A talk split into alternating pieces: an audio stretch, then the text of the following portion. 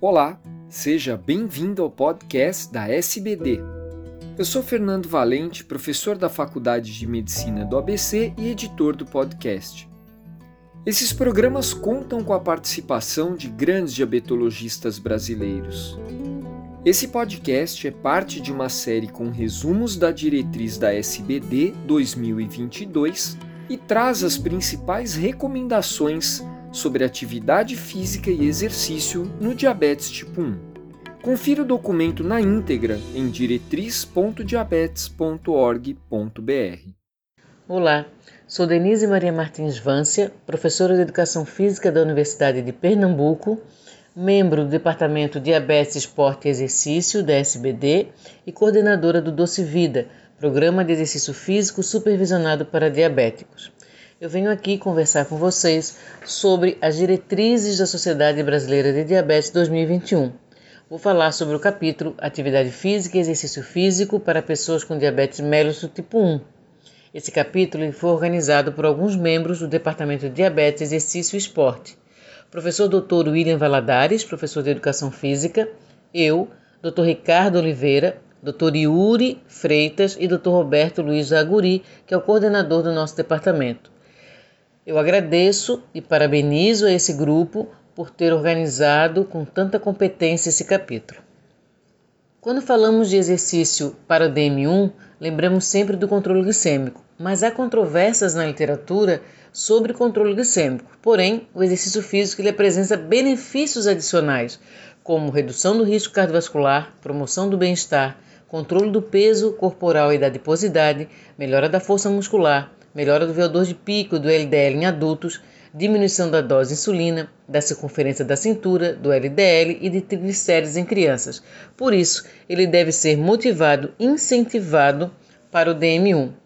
E a nossa primeira recomendação é justamente sobre os médicos e demais profissionais de saúde incentivarem atividade física ou exercício para pessoas com diabetes tipo 1, como parte do seu tratamento. Precisamos criar estratégias para aumentar a aderência do DM1 em programas de exercício físico por essa equipe multiprofissional. A próxima recomendação é sobre os médicos avaliarem o risco cardiovascular das pessoas com DM1 antes da prescrição da atividade física ou de exercício. É preciso estratificar o risco do DM1, que está na categoria de alto risco ou muito alto risco. Vocês encontram essa tabela de estratificação de risco no site da SBD. É importante ressaltar que o DM1 que não apresenta nenhuma complicação, que não apresenta risco cardiovascular, ele não precisa ser avaliado. Isso cria barreiras para ele entrar no programa de exercício. Mas, se ele já se encontra na categoria de alto ou muito alto risco, ele pelo menos deve fazer um eletrocardiograma de repouso. Além disso, Deve-se também ser avaliado a retinopatia, neuropatia periférica, autonômica, hipertensão não controlada, cardiopatia isquêmica silenciosa. E, se ele apresentar essas complicações, devemos adaptar o exercício físico ou até mesmo contraindicar algum exercício físico. A próxima recomendação é sobre o DM1 realizar no mínimo 150 minutos semanais de exercício aeróbico de moderada ou vigorosa intensidade, não permanecendo mais do que dois dias consecutivos sem exercício físico para melhor aptidão física e controle de MC. Apesar que no ano 2021 foi lançado um artigo mostrando que mais de 60% do DM1 não participam de programas de exercício físico, principalmente por medo de hipoglicemia. É preciso ajustar a insulina, adaptar a alimentação para que ele não tenha uma eh, hipoglicemia durante ou após o exercício físico. O exercício físico para o DM1 é extremamente importante para evitar eventos cardiovasculares. A próxima recomendação é sobre os tipos de exercício que o DM1 pode realizar: o aeróbico resistido, o combinado, que seria o aeróbico resistido na mesma sessão, para melhora da função endotelial, do condicionamento físico e do controle glicêmico. Existe uma recomendação também, nós colocamos, para o DM1 idoso.